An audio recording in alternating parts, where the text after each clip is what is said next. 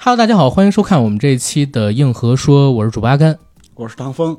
非常高兴又可以在空中和大家见面。然后大家这次呢，发现阿甘身旁啊，坐了一个非常帅气且有个性的中年酷哥。这位酷哥呢，就是我身旁的唐风老师。然后唐风老师呢，是科幻厂牌 Sci-Fi Idea 的总编辑。唐风老师，方便给我们做一个简单的自我介绍吗？呃，大家好， 我做科幻有二十年了。嗯，我最早呢是九十年代末在《科幻世界》杂志社，在那里做编辑，后来做主副主编，做编辑部的主任，做各种图书，做很多杂志。然后后来做互联网，做十七 K，然后到现在做 Sci-Fi Idea。呃，我做编辑时候很年轻呢，现在已经过去了很多年。当初刘慈欣的第一篇对杂志社的投稿就到了我手上，啊、不过不是第一篇哈，第第前五篇，因为他一次投了五篇啊。嗯，好，大概就是这样。也就是说，首先您是大刘的首任责编，啊、对，然后同时，刚才我好像听到了一个特别有趣的消息，嗯就是十七 K 当时也是在您手下做起来的。是这个。当时我参与了三分之一的建设，因为当时有三个副主编，嗯同时负责大概十几个频道，我我分摊了其中三分之一的频道，就不能说是我建起来的，而是我和其他几个同事一起建起来的。呃，明白，因为我有一段时间还经常跑到十七 K 上面去读书。哦，OK，好，啊你是我们的老粉丝。 啊我讲真，嗯那会儿我在看雪红的书， OK，嗯、啊、所以没说错，我不是装自己是十七 K 的粉丝吧？嗯没说错啊，没说错。对啊、然后具体什么书名就不说了。嗯今天为什么要把唐风老师请到我们的节目里边来呢？是因为这一次我们一和说和呃 Sci-Fi Idea 有一个合作，因为就在刚刚。如果大家有对中国科幻这个概念比较关注的朋友，应该都知道了一个消息，那就是 Sci-Fi Idea 他们开放了奇想奖全球科幻作品征文大赛的第二届。这一届的选题呢叫做戴森球，然后我们和呃，唐峰老师就进行一个专访，帮这次的征稿大赛做一个简单的宣传。没错，没错。嗯啊然后这一次的征稿大赛，其实我啊是在最近几天才关注到的，但是之前我记得咱们曾经做过一届有关于元宇宙的征稿大赛，那个是我去年嗯很早就关注到的，包括里边有一部作品我还看了，就是《赛博遗产》哦、啊、但是那部作品很长啊，嗯，呃，你们现在征稿的这个字数有限制吗？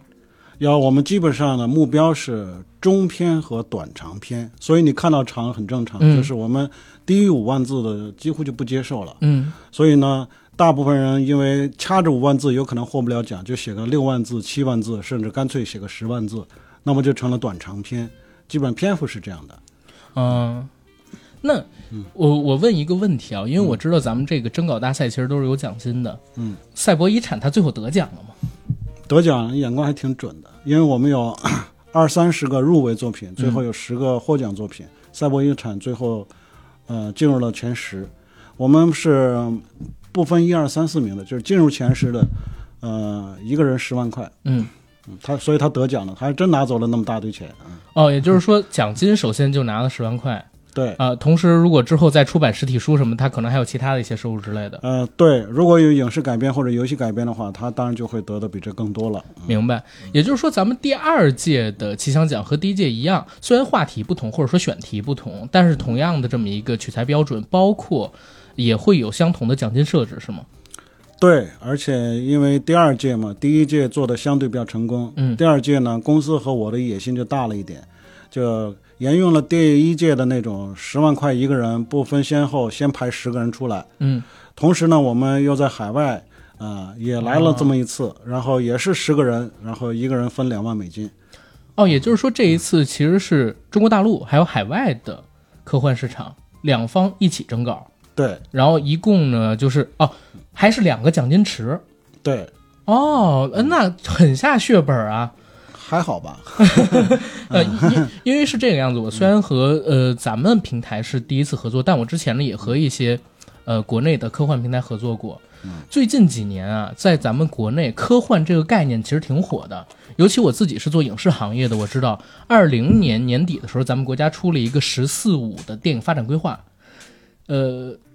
其实怎么讲呢？就是咱们国家出这种电影类的发展规划，很多东西都会写的特别模糊。一直以来，很多东西都写的很模糊，但是唯独在这一次的规划纲要里边有一个指导意见是关于发展科幻电影的。嗯，所以其实，在我们这个圈子里边，最近几年有非常多的朋友都跑去银河奖，或者说其他的一些科幻的活动去找本子。这个概念在我们这种上游既然热起来了，上游就会去不断的制作影视作品嘛，对然后在下游相应的也一定是有比较好的市场，才会引起我们的关注，引起我们这个创作欲望的。嗯，所以从这个角度上边来讲，现在确实是一个中国科幻开荒破土的好时机。对嗯，我关注到咱们 Sci-Fi Idea 其实也是在最近这几年刚刚成立的一个厂牌。您是不是也是在耕耘了这么多年科幻市场之后，哎，感觉到最近中国大陆或者说现在中国大陆终于刮起了一阵科幻的风，然后出来再做这个厂牌的？嗯，可以这么说， 可以这么说。嗯国内和国际的话呢，需求都变得强烈。嗯国内的话呢，一方面有，就您刚才说的，有政策的扶持了。嗯呃，国内的这个观众呢，也是多年的这个培育吧，现在开始变得对科幻的这个像票房啊那些都起来了。成熟一些。，对，可就成熟些了，就是你要的票价比较贵，OK，这是科幻嘛，它有这个意识。嗯嗯啊，然后国国外呢就不用说了，国外它一直是发育的比国内早，比国内大，而且呢，呃，就是读者和观众的这种付费意识、消费意识的话，呃，一直是比较强烈的。嗯嗯，尤其是最近这个互联网视频、呃流媒体这些起来以后，像奈飞啊，像像许多长长短短的产品变得更丰富了，嗯然后还加上。最近十年来疯狂起来的那帮游戏迷，啊，对对科幻的消费也变得非常强劲。是的，嗯，呃，我一直是觉得科幻这个概念特别有趣，在哪儿？很长一段时间里边，当然现在很多人也开始逐渐摆正意识啊，认为科幻不是少儿读物。但在过去很长的时间里边，你不能否认的一点是，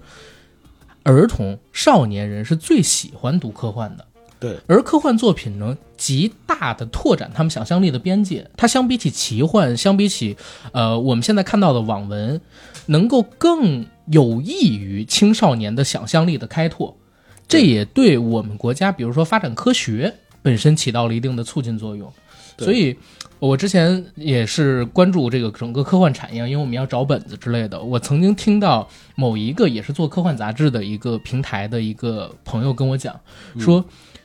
做好科幻才是中国科学的未 来。这句话或许有夸张啊，但但我觉得某种意义上边来讲还挺有样儿的。呃，是这个从用户的话，就是中国确实很多少儿比较喜欢科幻。嗯呃，它有两个原因，一方面呢，少儿还不用承担生活的压力哈。对。那么，其实认识世界最好的方案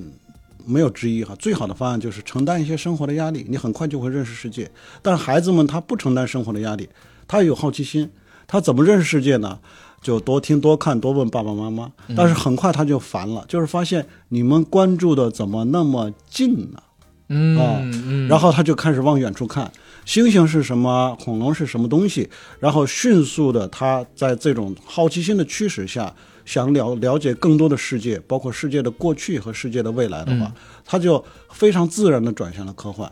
嗯啊，这是可以说是是呃喜不喜早期喜不喜欢科幻是一个孩子天然的呃好奇心是不是够，明白嗯这。是一个指标了。就是逃离眼前苟且的最好方式，就是仰望星辰大海，看科幻。啊、对，呃，孩子们不用苟且，但是他还是更想看看呃广阔的世界嘛。明白嗯，啊，所以这也是您这些年来一直做科幻的一个原因，就是您发觉，首先是有市场，二它对这些青少年也好，或者说在国内生活的朋友们，他们想象力的一个开拓跟目光的开拓，对吧？对，然后我们再说回这次的奇想奖，为什么这一次要以戴森球作为一个选题的标准，然后来进行征稿呢？呃，戴森球首先它是，它作为一个严肃科幻的选题，它够难，嗯难度是我们的选择标准，因为我们之前那个形成了内部形成了一套对科幻作品质量的看法，就是还是需要呃更强的刺激，所以我们提高了奖金啊，嗯，然后呢就是就是想把科幻变成竞技体育，呃因为竞技体育才能够分胜负分得非常清晰哈、嗯因为在自由创作状态下，我们感觉作品的数量和质量呢，还不能满足市场的要求啊。可比如说您在从事影视行业嗯多年，有没有那种有点搞荒的感觉？有有有，偶尔会有，对，而且全世界范围内其实正在发生这样的事情，所以缺好故事，对，所以比如说甚至非常知名的品牌，像黑镜或者是爱死机，嗯，你会发现，哎，它不如第一季啊。嗯这个情况呢，其实你看到的时候，制片人也看到了，对，出版社的总编辑也看到了，嗯整个市场的金主他也会看到的。所以整个市场其实早就有这个反应，就是说我们需要更强力的创作。嗯，那么创作呢，一方面高额奖金，另外一方面呢，比赛呗，嗯比赛能够才能够触发真正的高手脱颖而出，因为他不需要，呃，不需要一个甲方在那儿存在让他膜拜哈，让他舔，他不需要了，他需要的是把作品做好，然后大家陌生人来看呗。嗯，嗯，就是其实还是一个刺激去推动他们去不断的卷，然后做出更好的作品，呃，我倒觉得这种反而不是卷了，竞技体育并不嗯卷良性竞争。对它比较良性竞争，反而是比如说混圈子啊，呃，跟大佬好好结识啊，嗯，各种行贿啊，那个比较 卷，那个比较卷。侯爷，侯爷，侯爷。嗯哎，但但我讲真，我其实回到刚才那个话题，就是我在。这一次吧，就是我们一起聊戴森球这个话题之前，我肯定是做了一些功课的啊。嗯但是在这之前，其实我对戴森球是什么概念不太了解。我仅有的两个渠道，一个呢是二一年发售的国内独立制作的游戏，叫做《戴森球计划》啊、那个游戏它本身其实对戴森球概念是一个比较好的科普，就是说你作为一个文明，然后你要不断的去宇宙当中拓展自己的边界，然后去开发不同的星球，把这些星球的能源落为己用，去建设不同的戴森球。然后同时呢，还有另外一部电影，就是在去年还是前年上映的，叫做《月球陨落》。其实它那里边是说月球是一颗白矮星，然后在白矮星的外围有一个戴森球，所以我们看到的月球表面其实是那个呃戴森球的壳儿。嗯里面还提到了，它这个戴森球为什么会出现在地球的附近，是因为戴森球并不只有一个，之前那个文明带建了很多很多戴森球，而且他们是通过 AI 去建的，结果 AI 产生了自我意识，就有点像终结者，结果反过来打人类，有一颗戴森球逃了出来，然后逃到地球的外围，又把 DNA 撒向了地球，所以是外星人把 DNA 撒到地球上，我们作为他们的子孙后代，然后发现了月球原来是戴森球。就大概是一个这样的概念。但是当时呢，我对戴森球的了解就仅仅是这些了，嗯，然后也是通过这一次跟您要对谈嘛，提前做一些资料准备，我才发现原来戴森球这个概念居然在六十多年前就已经提出，或者说六十多年前就已经初见雏形。对，呃，戴森球最早的概念是卡尔达达肖夫，他当时没提戴森球哈，他嗯是说文明应该分成至少两级，一级是地球这行种星文文明，明行星文明，一种是恒星文明。嗯那么它是靠能量来分级，就是我吸取了这个行星的能量，比如说我种花、种草、呃养牛，这些都是吸取这个恒皮这个恒这个行星的能量。嗯那么它就是行星文明。如果我把恒星的能量成规模的吸收的话呢，它就是恒星文明。嗯然后紧接着就是戴森了，戴森出场他就直接说，呃，弄个球把太太阳包包起起来啊、这不就成了恒星文明了吗？嗯我们把它盖住，然后它的能量就归我控制了。嗯哎，大家说这个非常有道理，然后就被成为科学家的一个共识。到现在呢，这个戴森球在至少在西方世界是广为传播了，大家都认可这个想法就属于戴森嗯啊、戴森老爷子。然后他提的这个是个不算是科幻 idea，是个科学 idea，嗯嗯就是可以这么说吧，就是星辰大海，将来我们肯定会走向恒星文明。没错啊不管多少年，恒星文明的一个标志已经成为共识，但它就是被球或者是很多很多环，嗯嗯以至于像球的东西，嗯，戴森炮、戴森哎环、戴，森把它云盖住了。嗯盖住的一个最直观的视觉感觉哈，就是比如说银河系有有十亿颗恒星，嗯大量被盖住，银河系会暗淡的。嗯所以，当恒星文明开始在宇宙扩张的时候，宇宙慢慢的光度降低，嗯这是科学，这不是科幻，这个就属于呃必然的，除非我们人类在之前就灭亡了，否则的话，人类的扩张或者其他外星人的扩张一定会走到这那一天的。嗯，银河系暗淡了，室女座星团暗淡了，一个接一个的暗淡了啊，这就是呃未来，这就是未来。嗯我们觉得这个概念呢，嗯，特别清晰，嗯而且指向的是必然。嗯所以我们认为呢，许多科幻的小说，它指向的是一种偶然，甚至是不可能啊，它的主题属于可以被证伪的。明白。那么，对于一个必然的主题，为什么我不倾注更大的力量和热情去把它写出来呢？嗯，嗯，所以我们也是在从这个道理上呢，就是选择戴森球。是嗯，因为我之前在做这个资料储备的时候，我才发现哦，原来如果按照嗯文明分级，按对能量运用的水平分级，原来我们现在的地球文明大概只是零点七五级。啊，对，它作为行星文明的话，还差得远，因为行星文明你起起码能够抽取地核的热量，对，地热我们还没有完全用到。呃，这这用了亿万分之一吧。 对对，嗯更何况就是恒星的能量。然后我才发现，哦，原来，当然我本身知道太阳有特别巨大的能嗯量，但是我才发现，原来我们地球只用到太阳所放射能量，可能一天的几千分之一，甚至上万分之 一。呃，对，好像有个数字说嗯是，说是它二十五亿分之一的光被、嗯被用在了地球球上地球的种植和人类的消费上了。因为本身我们能接收到就很有限，它是放射性的嘛对，但我们对只是一个点接收到了它的对光，然后这个光又被太那个大气层什么哎，的都对挡住，对对，最后我们能利用的本身特别的少，对，但是我也同时在想，就是如果真的可以有一个戴森球，然后把太阳整个的包住，哇，那可能我们人类的文明真的已经到了一个可以跨越星辰大海，进入到星际文明的这么一个状态了。呃，是的，这个从数学上来说，就是嗯大家的科学家就觉得敢想了，因为他们发现，嗯无论是超星际的远征啊、超光速啊，对，你能量在哪儿？这个好像一算出来就是天文数字，哪有没错那么多能量呢没？错我们地球那点儿那点儿石油、那点儿煤， 我来烧，嗯这这不搞笑吧？但是当你发现我可以把太阳作为一个能量源来计算的时候，哇，好像我们干啥都行啊！对，所以其实有一个您刚才说的特别对的地儿，这是一定会实现的。对为什么？就是随着人类的科技发展，除非你哪一天真的打什么 AI 战争之类的啊，否则就是人类一定会发现地球上的能源不够自己发展用的。对就走向恒星级的文明是一个必然的选择。对，那在这个时候，可能戴森球就是一个解决方案，对吧？而且我也呃，在这次做资料储备的时候，我发现国内最早讨论戴森球的，或者说现在能搜到的最早讨论戴森球的，好像就是您和大刘老师，就是刘慈欣老师，您二位在零九年的时候对戴森球的一个讨论，对吗？呃，是的，当时前前后后花了半个月的时间，嗯呃，聊了好多场，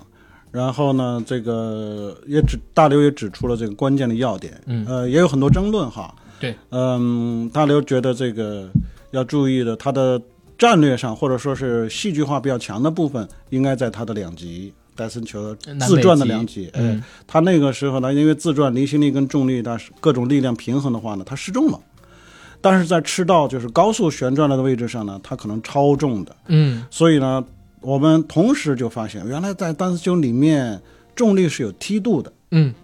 然后呢，戴森球的各种位置距离恒星的位置不一样，温度也有梯度的。对，当重力有梯度、温度有梯度的时候，我们可以用数学公式一下子推导出一个庞大的世界。嗯像地球是一个重力温度很平衡的哈，比如说我们我们在一个很小的温度空间中生活，对啊，低于零度我看好冷啊，高于四十度活不了嗯了、啊，就这么一点点。但是戴森球的话拉非常大的距离、啊，是的，嗯温度可以高到几千度啊，也可以低到接近绝绝对零零度嗯啊。然后重力也是，就是我们现在的重力的话，就是一个一个 G 嘛哈，嗯嗯，那戴斯球十个 G、二十个 G，你你很正爱常选爱选不选？你如果对身体天然粗壮的话，你选一个五 G 的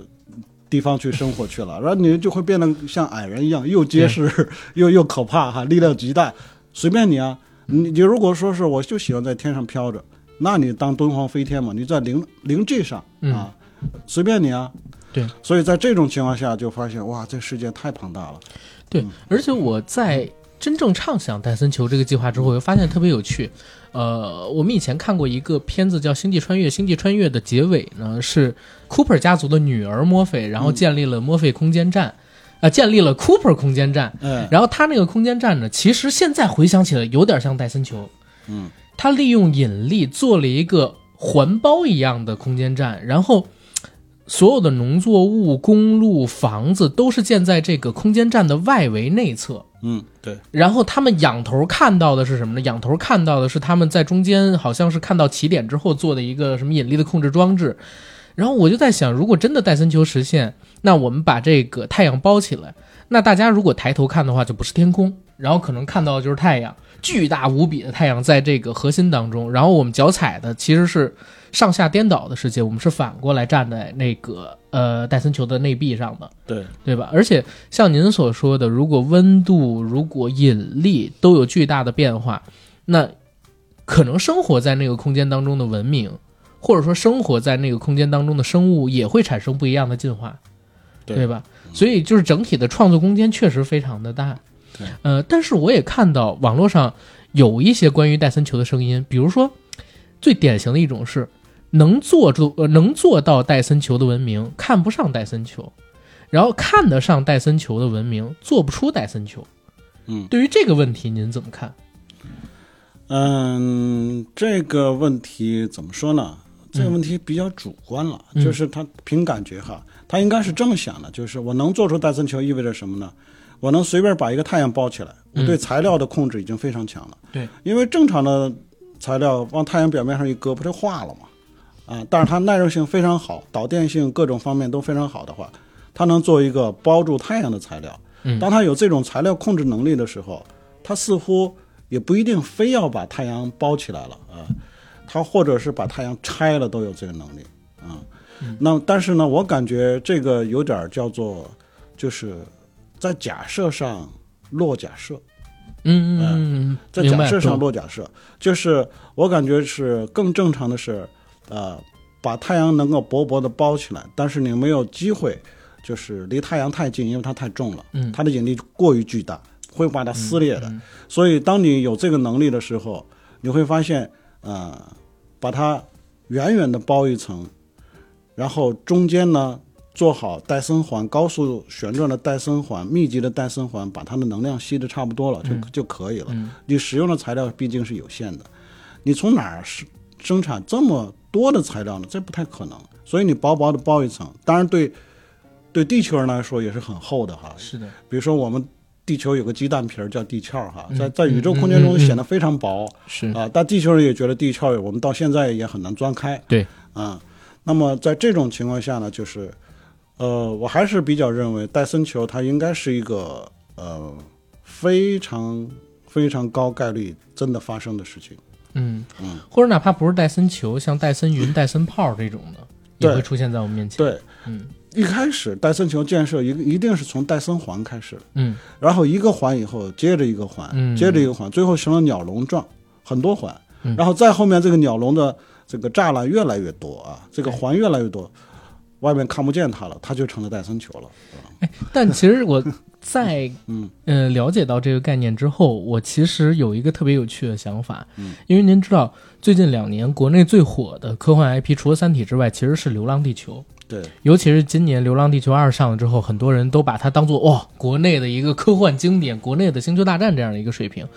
但是其实戴森球，它这个概念的出现是彻底否定掉整个《流浪地球》的概念的，对不对？就是我们没不是没有啊，嗯就就是呃我们没有 没有嗯没有不能算是彻底否定，呃呃，我们没有跟《流浪地球》有太多交集的概我念。我我知道概念逻辑啊，是这个样，我我理解是什么？《流浪地球》其实是有一种中国的故土情节的浪漫在里面，啊，但是其实戴森球就意味着我们要远眺星辰大海，我们要在各个星际之间寻找能源。可能地球母亲虽然我们非常爱她，但也免不了要道别，嗯呃，要离开它。包括就是，如果我们真的把太阳整个遮盖起来，其实也相当于就是《流浪地球》里边遇到那个问题，太阳急速老化。当然，我们没有遇到它膨胀啊，嗯啊、但是我们应该是可以控制太阳它是否呃变成什么红巨星，然后吞噬掉地球。那个时候我们应该有这样的一个能力了。对，所以在戴森球实现的世界里边，《流浪地球》这个计划是不可能实现的。呃，嗯这倒是对的。如果我们都有技术做泰戴森球了的话，就犯不着。给地球安发动机了，是啊就我们可以自己走呗，啊，对，或者是我们把呃把什么天王星、火星改造出来，嗯然后地球搁那儿看看它会发生什么，但是我们人远远的看着呗，嗯，这都这都完全可能。嗯、当然另另外一种可能，我觉得也存在，就是我们也能做，把《流浪地球》安上发动机，嗯然后开到戴森球里去。戴森球是一个相对封闭的空间，嗯它又庞大又稳定，可以装上千个地球。嗯所以，当地球无无老无所依的时候，我们把地球开了，开到戴森球里面，在那儿呃沉睡一亿年，慢慢的活着也也没有问题啊。它能是装很多，是，嗯所以可遐想的空间很多。就目前咱们刚才聊到的，其实要是真的有有才之士啊，已经能延展成几十个故事了，对吧？哎，现在咱们这个呃，整个征文开启之后，已经开始有投稿了吗？呃，我们之前这个这个，其实说老实话，就是我老早就说戴森就值得写，戴森就值得写。嗯有小部分的科幻作者呢，其实他就真的开始写， 啊，是真的开始写。但是呢，我不能剧透哈，因为人家要要参赛了，嗯参赛是件很严肃的事情，明就白是就是这我这我说过竞技体育的概念嘛，就是得绝对公平嘛。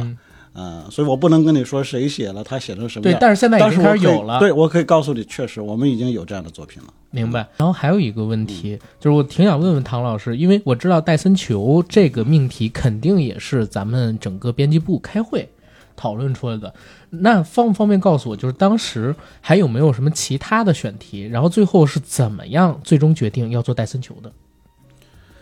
嗯，之前我跟编辑部开会的时候说，我们嗯目前面临的这个科幻创作有六个主题是有点儿不够看嗯啊、呃第一个是区块链啊、啊，所以这就解答你最初那个问题，嗯为什么我第一届是元宇宙？嗯第一届元宇宙大赛也是十个作者，一个人拿十万元，嗯啊，为什么出现了像你刚才说的赛赛博博遗遗产产这样的嗯作品啊？嗯我们看到 N 多写的很漂亮的新作品，嗯我们我们的要求是你把链儿带上，链儿带上这个新科技，很多科幻作家还没写呢，是所以区块链是一个还没怎么碰的，单身球是另外一个，嗯，后面还有四个，呃，还有还有更多，但是不能跟我们剧透，呃要不然是明年出了就人填写了，对吧？呃，对我我现在不太想 说，而也因因为一说呢，我就要展开说，嗯每一个主题，我跟大家说它为什么很少有人写，呃，它难点在哪里，以及它未来爆点在哪里。嗯。但是这样的话，我们可能得讲到明天早上。啊，明白明白。嗯，OK。但是我这边也看到，就是我们现在在推动的这个奇想奖本身是非常用心。首先是奖金给的足够多，第二是整个征稿的范围特别广，尤其今年您看又分了国内跟国外两个赛区，英文跟中文两个板块，对吧？嗯嗯而且我听说。咱们嗯，整个塞维迪尔还有关于奇想奖获奖作品的影视化跟游戏化的概念，对对吗？对，嗯、是的这一块儿的话，就是可以透露一下有一个什么样的规划吗？或者说目前已经开始有动作，针对第一届的作品开始在做了吗？嗯，这个应该是在去年年底就已经开始动作了，因为去年年底我们颁奖了，嗯就已经有呃，我们包括我们中文在线自己的孵化公司，呃，开始做影视化的剧本改编。嗯嗯，他一开始的动作呢，往往是相对比较慢的，因为要磨剧本儿。嗯磨剧本儿改稿子这个过程，其实呃会花挺长的时间，但是到后面当东西成型的时候，每个人看得出它的价值的时候，就会非常快了。嗯嗯，现在我们还处于那个慢吞吞前进的阶段。明白。嗯，所以其实也是有识之士的话，可以这个时候加入咱们编辑部，对吧？啊，对，呃，有识之士，我是希望，即使不加入编辑部哈 呀，嗯、也可以试试，比如说拿一部拿一部元宇宙的小说改编一下啊，啊，或者是不管你改编成黑镜那种比较短的，或者是觉得嗯这个作品已经够长了，呃，咱们来一个真正的电影。因为我征稿的起步的篇幅是五万字，嗯其实其实行家都正知好道，是一个剧本长度。对一个电影嗯剧本3到5万字呃三到五万字嗯，呃，它的体量和故事量对、细节量差不多，对，呃。呃，其他的就是像游戏啊那些就更更需要大了时更间大了了，呃更对需要时间了。嗯，嗯，是，所以可以看到，就是整个计划是非常非常用心的。好，我觉得今天关于整个戴森球的概念，包括咱们 Sci-Fi Idea 的这个编辑部，已经做了一些简单的介绍啊。如果大家想了解更多，欢迎关注公众号去进行更多的了解，包括咱们这一次大赛的一个参赛信息，我会写在本期节目的附属栏儿里。然后我想。再由唐峰老师给大家详细的介绍一下这次的参赛规则，然后评选标准，以及该怎么样进行投稿，好吗？嗯，好，嗯，参赛规则我先说一下，我们分了两个赛区，中文赛区和英文赛区，呃，奖金差不多，然后规则也差不多，就是说，首先它得是硬科幻，嗯要硬核，嗯，然后呢，文字上就是达到相应的呃文笔水平，嗯，然后有一定的娱乐性，然后关键词叫做陌生感。啊，就是你的作陌生品感嗯必须要有陌生感。作品若作品看到的核心主题和段子，大家都似曾相识的话，你会输掉的。啊、要新鲜，可以这么说，嗯，呃，这是一个，还有一个呢，就是各归各口，就是我们中文有赛区，英文有赛区。注意，我们的品牌呢，英文赛区的品牌是 Sci-Fi Idea，其实就是奇想的音译了哈，S C I F I D E A，Sci-Fi Idea。然后中文的奖呢，我们也会把它叫做 Sci-Fi Idea 中文奖， 啊，它跟现在奇想奖呢实际上是一个意思，因为奇想的英译就是 Sci-Fi Idea，我们这个词自己做了一个词，呃，这是这样，呃，这是规则。 奖金呢，我刚才跟大家说了，中文是十万元，英英语如果用英语投稿的话是两万美金，嗯、然后评审标准呢，嗯，因为我使用就是动员的都是国内和国际的大咖，嗯嗯他们的审美其实比较接近，比较接近，就是说标准其实就是他们的标准。我们也提供了我们自己的这种建议性的标准，你要硬核，嗯，你要文笔好，你要有陌生感，你还要有一定的娱乐性，嗯，他们都听得懂这话。然后呢，评委的投票其实决定一切，不是我，嗯，呃，所以找我也没有用，找我只能说是我可以帮你把它搁到投稿邮箱里去，我只能做到这一步，剩下的听天由命。 我不能劝服任何人投投投投他一票。明白。那投稿邮箱是啊，投稿邮箱那个 sci-fi idea at，呃，哎呀，我忘记了没事儿，那我就写在我们这期节目的简介栏儿里嗯啊，或者评论区里边儿。如果大家有兴趣的话，可以到这里边去看啊。然后，呃，最后的最后，给我们观众一点点寄语吧。我觉得说完寄语，我们这期节目差不多到这儿也就可以结束了。好，这个希望大家关注戴森球的大赛，因为它一定会产生让你没见过的小说。嗯啊，这是一个。二一个呢，就是希望有喜欢写科幻的人赶快动手。为什么呢？首先，这回动手不需要你认识任何人，不需要你混过任何圈子。嗯嗯，只需要你够强的实力，这是第一。第二，奖金真的不错 啊！我感觉目前来说，未来我不知道，目前来说我们应该是奖金最高的一对家了。对，呃，第三，呃，从野心来说哈，就是说我们这个大赛还是受各方关注的，所以当你希望自己的小说不仅是出版物，也希望它变成影视和游戏的时候，我认为现在是最大机会。就像唐峰老师说的，现在整个科幻产业在国内正以一个日新月异的方式发展着。一方面是政策有扶持，另外一方面，老百姓们也开始转变观念，更正视科幻的一个地位。然后同时呢，我觉得今天的节目可以用唐峰老师刚才说的一句话，然后作为我们的收尾。这个收尾就是，如果你想忘记眼前的苟且，仰望星空大海，写科幻或者看科幻是最好的一种方式。好，然后感谢大家今天观看我们的节目，我们这一期节目到这儿就结束了，谢谢大家，拜拜。好，再见。